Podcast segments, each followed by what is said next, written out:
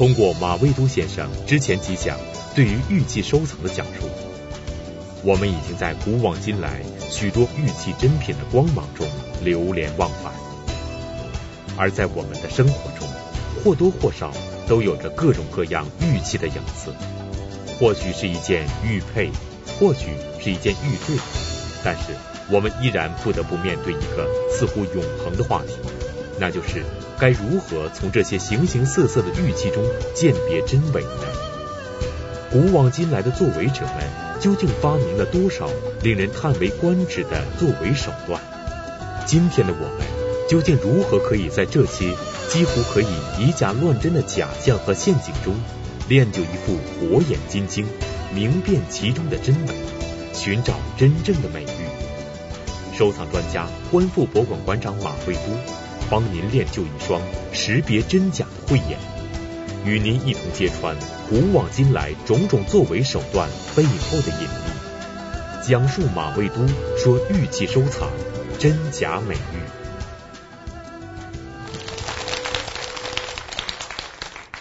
呃，我们已经对玉呢有一个基本的大致的了解，我们这一讲呢就是对玉做一个全面的一个总结，包括技术方面的。玉的本质是什么呢？我们说过，美石为玉，它的本质就是美石，美丽的石头。所以中国这个玉的概念是比较宽泛的。所以我们今天能碰到很多问题，就是有人拿来了说：“你说我这是玉吗？”按照我们严格的这个标准，可能不能称之为玉，但是它确实是一块美石。比如雨花石，是不是玉呢？从古人的角度看，这就是一块玉，所以美石为玉。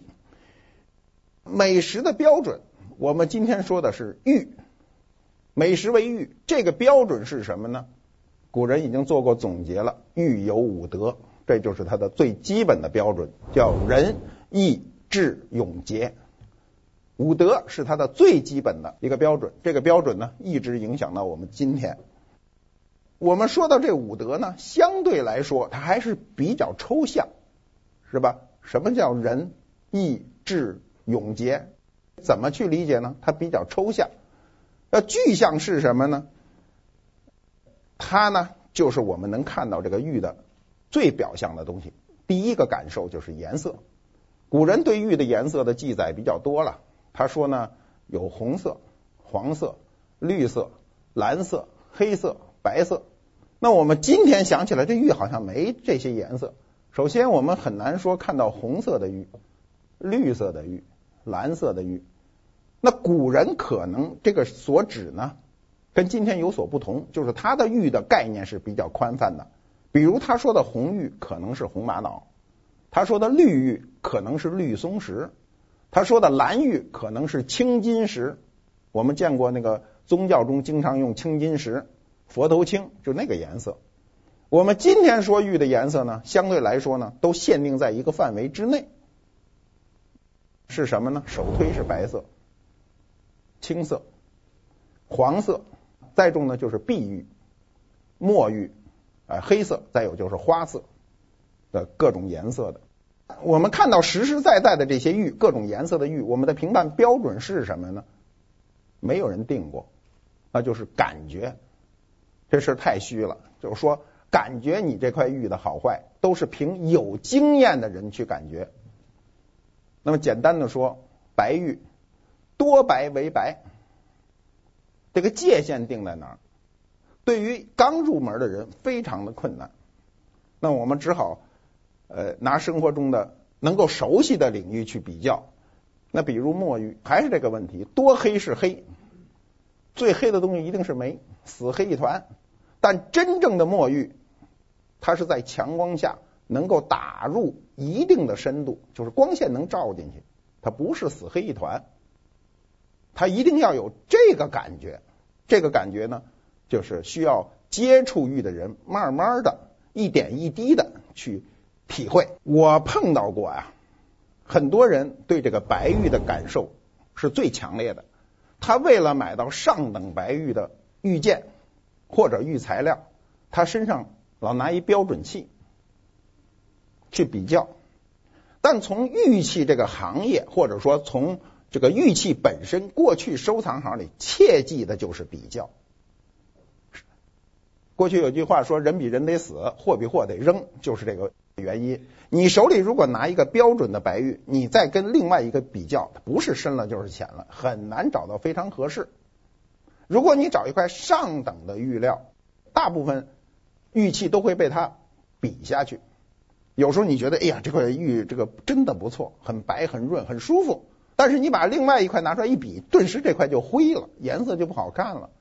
所以它跟你的环境也有很大关系。你比如过去商家呀，他有一些技术手段，就是他怎么能使这玉白呢？他根据他这个衬有很大关系。如果他用白绫子、白绸子作为衬，这个白就显不出来。他一定要用黑的、黑色的东西衬它。那么黑，它还要讲究一定是吸光的。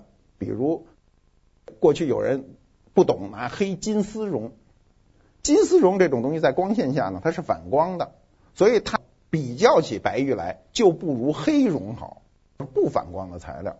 这都是一些技术手段，让你感觉这个玉非常白。我们今天所看到古往今来的这许多美玉，它的前世今生究竟是怎样的？它究竟来自于哪里？在中国幅员辽阔的国土上，哪里是这些美玉的故乡呢？首推和田，新疆和田。我们在讲玉器的时候都讲过了，新疆和田玉是等级最高的玉。我们乾隆时期宫廷里的玉，大部分都来自于和田。历史上很多战国的玉、汉代的玉，以及唐宋元明清很多优良的玉种，都是从这个地方出来的。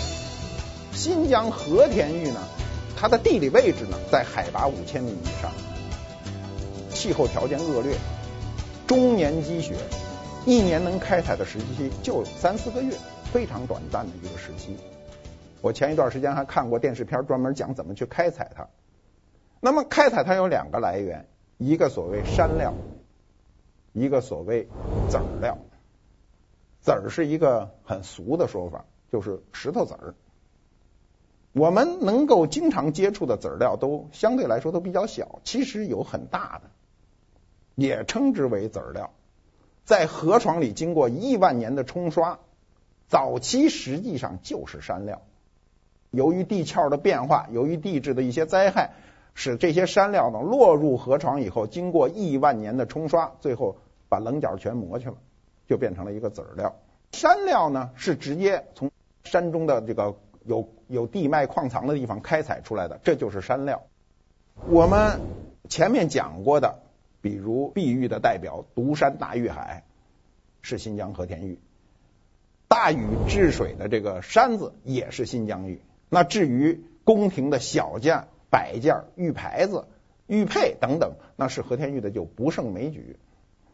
和田玉呢，最高等级的，我们今天称之为羊脂玉。一说羊脂玉，大家可以想象哈，羊脂就是羊油。我们今天看到羊油的机会不是很多了，大家已经不怎么吃动物油了。羊脂玉的一个。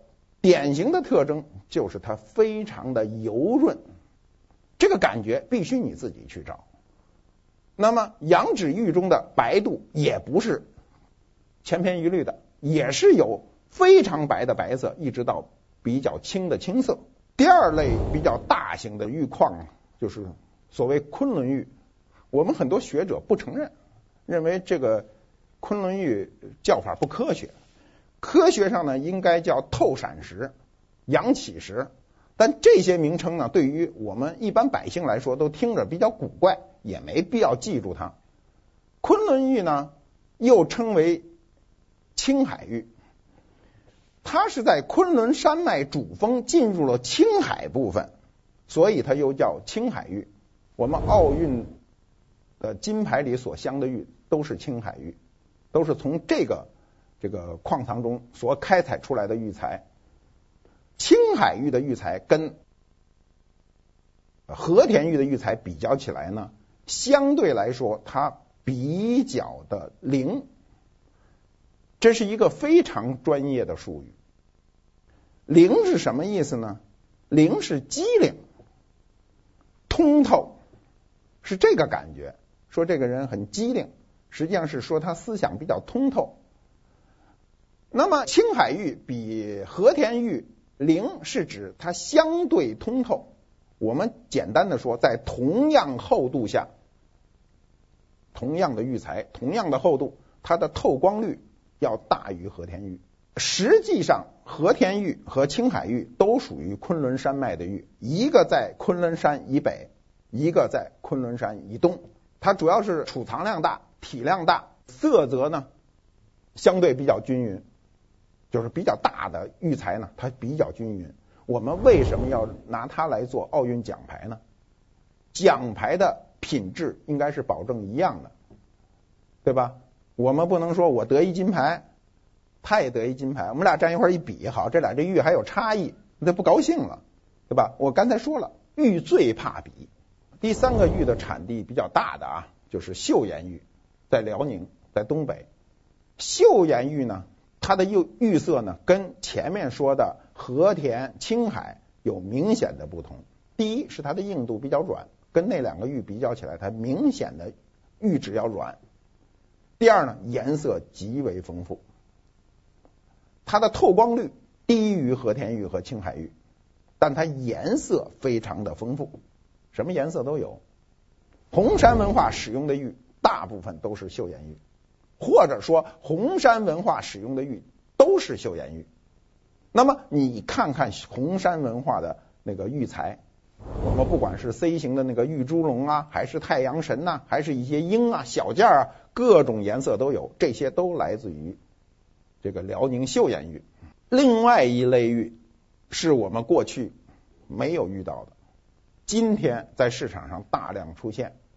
那么市场上称之为俄罗斯玉。俄罗斯玉呢，我们今天不是很确切的知道它的产地。那说起来也是在昆仑山脉再往东北方跟俄国接壤的地方。这种玉的发现呢，它对市场有很大的冲击。过去历史上没看到这种玉，它比起中国固有的和田玉和青海玉呢，它的最大的问题就是过灵。我们刚才说了，青海跟和田玉比起来，它灵，这个灵也是有度的，如果过了就不好了。我们说说孩子也是这样，哎，这小孩很机灵，是一句好话。如果说这小孩过机灵，有点贼，他就不是好话了。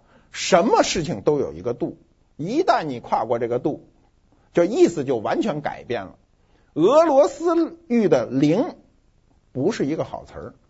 比如我们看到了一块玉，我经常碰到这个问题，一拿过来我说这玉太灵了，俄罗斯玉。所谓太灵是什么呢？就是它所有玉的特征都过了。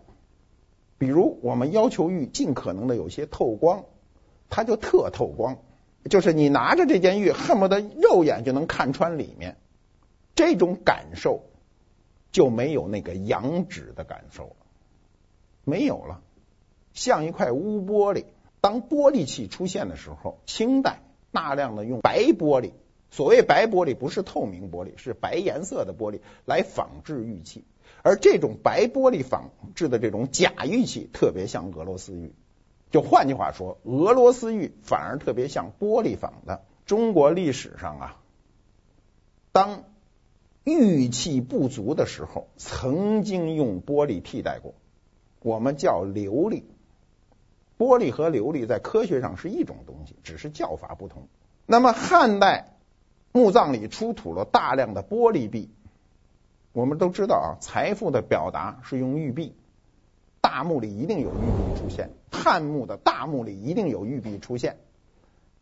但是当他社会经济滑坡的时候，当他的主人的身份不够的时候，他可能用玻璃币来替代。明朝人曹昭啊，在《格古要论》中呢有这样的记载，他说：“罐子玉，系北方用药于罐子内烧成者。”若无气眼者，与真玉相似，但比真玉则微有棱角，又远不润，且脆甚。他什么意思呢？他说这个罐子玉为什么叫罐子玉呢？就这玻璃啊，这个仿制的这个玉叫罐子玉，它是在罐子里搁上药烧成的。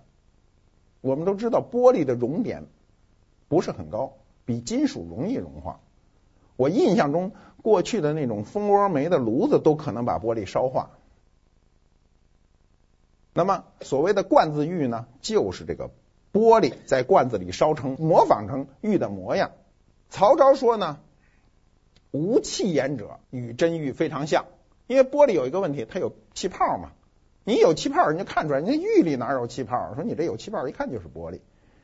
那么它比真玉呢，还是略次一等。这是他在明代初年写的书上就有这样的记详尽的记载。在中国历史上的若干次收藏热中，总是会有不少专业的收藏家或者文人雅士写下过许多有关于家具和瓷器收藏的著作。那么，有关于玉器收藏，中国历史上有没有人写下过什么文字，会对今天的我们在玉器收藏方面有所帮助呢？关于玉的书啊，历史上出版并不多。我们讲了玉的文化对中国人的影响几千年，但几千年以来，我们对玉的研究是非常弱的。全部是人与人之间口头传授，传授的知识都是道听途说的。你可能跟张三听的是一个说法，跟李四听的是另一个说法。今天依然是这个状况。我们对玉的研究，历史上配有图的大概就四部书。第一部是北宋期间出版的吕大林的《考古图》，《考古图》我们讲过多次，它有十卷。其中有一卷是谈玉器的。第二本书呢，是元代至正元年出版的一个《古玉图》。这个书呢，原来是个手卷。我们知道中国有一个极特殊的这个藏画的方式，欣赏画的方式就是手卷，长轴，一点一点看。过去在摆一个黄花梨案子，坐在圈椅上欣赏，非常惬意的事情。它到了明代以后，被刊行成书。这是元代的，乾隆四十四年，一七七九年呢，出版过这样一本书。这本书特别有意思，是被公认的一部假书，它有一百卷，非常浩繁。它声称这里收藏的都是宋孝宗的藏品，这书里收藏的玉器都是宋代的藏品。出版这个假书的人呢，为这个书写序的人呢，叫江春，他自己出了钱把这个书刊行了。我们知道盛世的时候一定修典，国家都要出版书。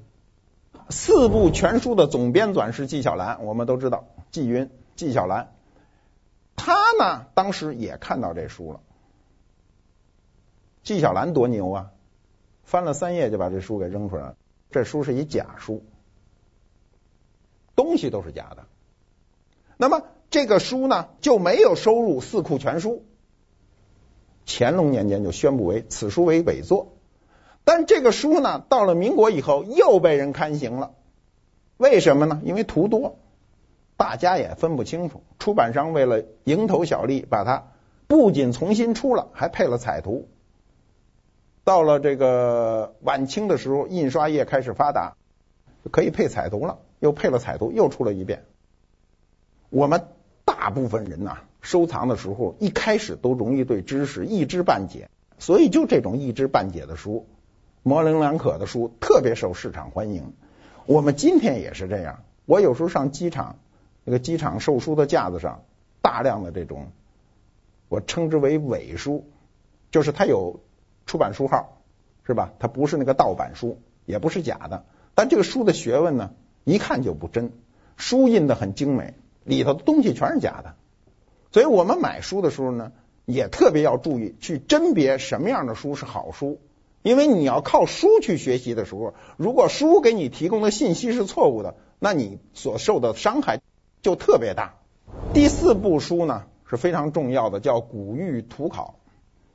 这本书呢分上下卷，是著名学者呢吴大成呢在光绪十五年，就是一八八九年刊行的这本书，在玉器研究界，尤其对西方人影响最大。书里有很多考证，我们讲过很多次，就是说在证据跟文献比较当中，我们了解历史，在证据跟文献的比较当中，证据力最强的首先是文物，是它的证据，是历史的证据。文献的重要性呢，也不可忽视。由于我们刚才说的这四本书都是带图的，历史上带图的书是非常难得的。我们今天啊，出书无图不看。现在进入读图时代，据说书上不插图，现在年轻人根本就不不爱看这种全是字儿的书。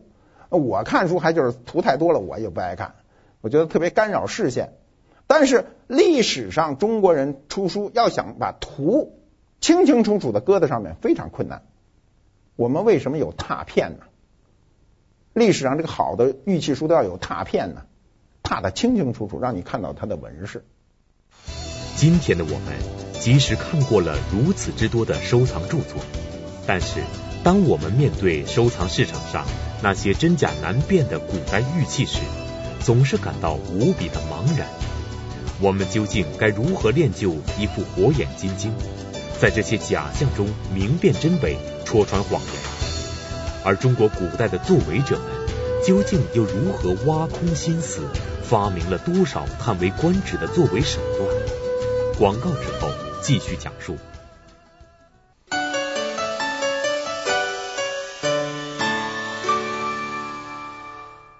作为首先是宋代，宋代首先做青铜，其次就做这玉器。作为，宋代有一个学者叫周密，他写过《云烟过眼录》，他在这上面有这样一段记载：刘哲曹伯益所藏苍玉符。长可一尺，阔三寸，厚以半寸许。两旁作双螭，中碾漆篆字云：“玄孙四文治水圣。”彼以为禹治水符，甚真之。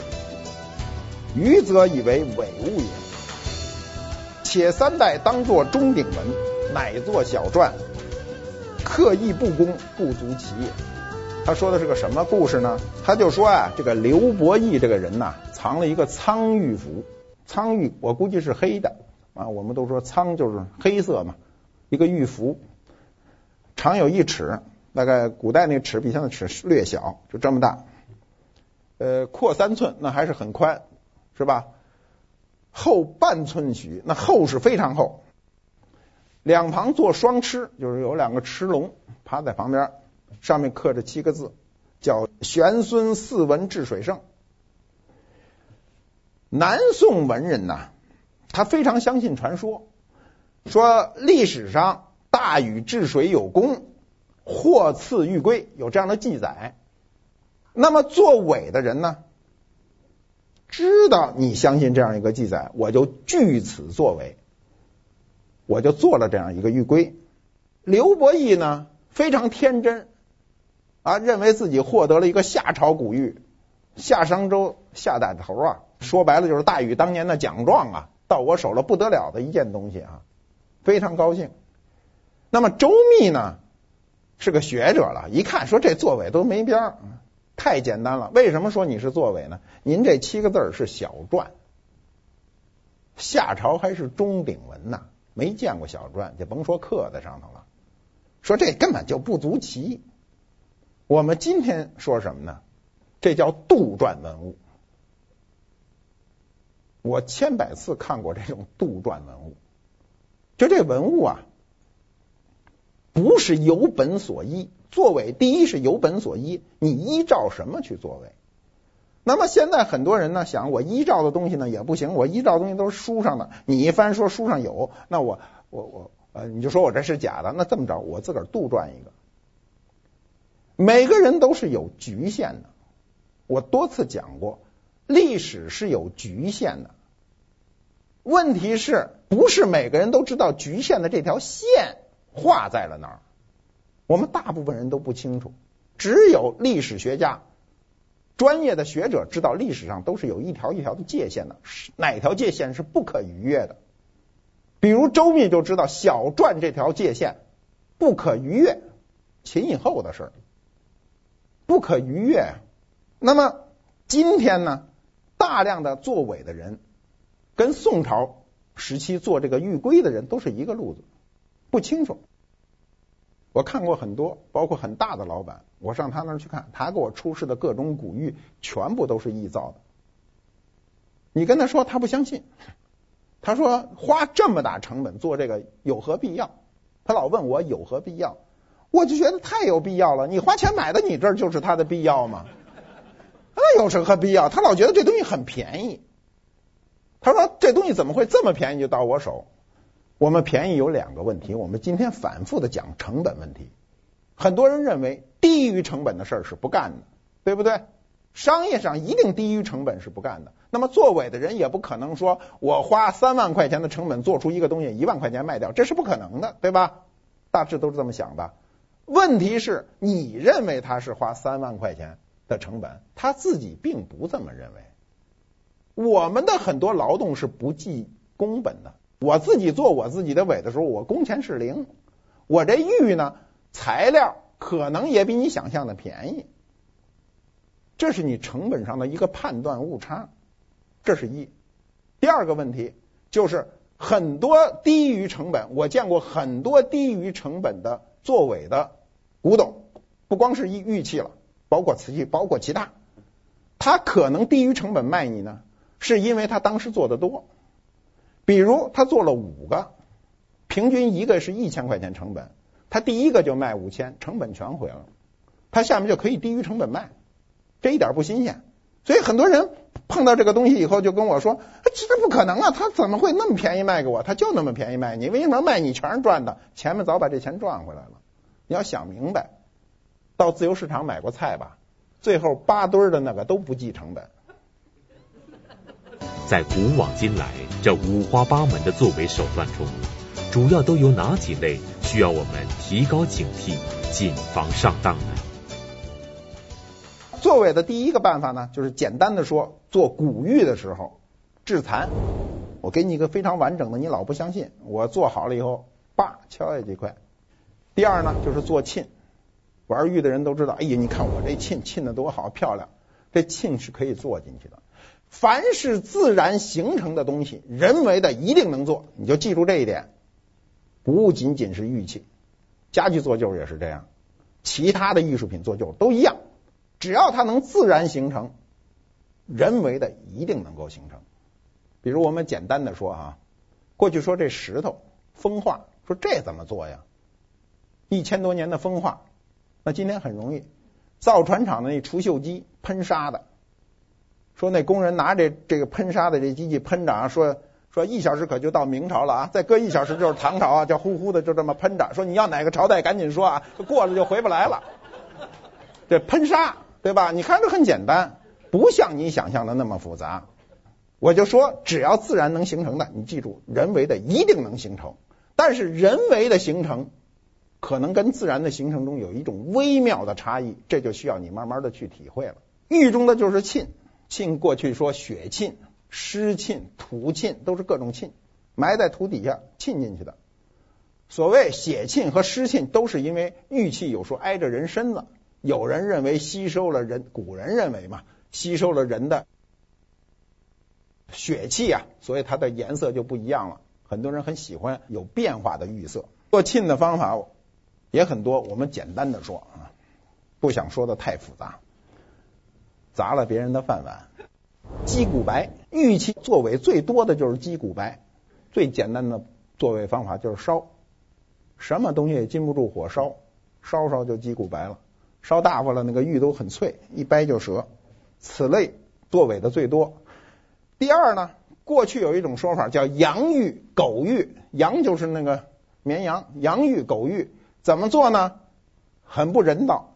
他把这个动物啊的后腿啊拉开一口，把玉搁进去，缝进去，搁上一两年，再把它弄出来，它里头含有血沁什么的，有这么作伪的。还有叫封玉，什么叫封玉呢？高温，在高温下煮啊，过油啊，最后拿出来在冬天雪地里一搁，风一呲，它就有细如毛发的裂痕。这都是作伪的技巧。再比如就是过去还有，就是我听老师傅都讲油炸鬼，下油锅炸过，估计也不是什么好油，好油舍不得那么炸，就炸好长时间拿出来了，说这油炸鬼。再有的就是还有就是更更下作的，什么扔到粪坑里干什么的，就是什么五花八门，你能想起来的他全能想起来啊。作伪的方法很多。我们怎么去辨识它呢？我们今天根本没有办法在电视里教给大家，一句话就教给你说怎么去辨识，你就要去慢慢的去琢磨这东西，慢慢的内心去比较。如果你想学这门知识，如果你不想学，你听听知道就拉倒了。谁把古玉拿到你手里上来油炸鬼吧，先吓唬他一下啊。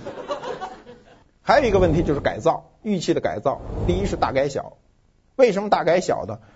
玉器在在漫长的历史当中啊，很容易，你比如磕碰，你偶尔掉地上，它摔了一块怎么办呢？你比如这一玉璧，我摔下去一块，那块要能找着，我还能粘，找不着了怎么办呢？干脆改小的，大改小，一般的辨识你要注意它的纹饰，注意它的基本的制式，你可以看出来。你要了解的比较深，你就看出来了。第二呢，添字儿，过去是素气，素的，素的没有带字儿的值钱呢，那就往上添字儿。添各种想象中的字，你要如果对中国的书法有所了解，如果你对文字有所了解，你再对内容有所了解，添字的人往往容易露出破绽。第三呢是增加纹饰，本来是一素的，不行，我给你，哎呀，一看这一素壁不好看，得了，我给上面磨一层西番莲吧，这下磨坏了，对吧？西番莲是清朝明清以后的事儿了，怎么也得磨上去是古文壁，残卧蚕纹，你得磨磨出当年的纹饰，因为素器不如带纹饰的值钱嘛。所以在商业上，很多人会用此欺世。再有就是加深纹饰，历史上呢，还有它纹饰模糊了、不清楚了，工人在按着他那个路子给他加深一点，这个是非常难难分辨的，因为它是在原有的基础上加深一点。过去那些令人瞠目结舌的作伪手段，已经在千百年的时光中渐渐的被人们所熟知，在日渐警惕的收藏者面前。这些手段时常会被抓到狐狸的尾巴。那么今天的作伪者们究竟又会想出什么特别的手段来呢？广告之后继续讲述。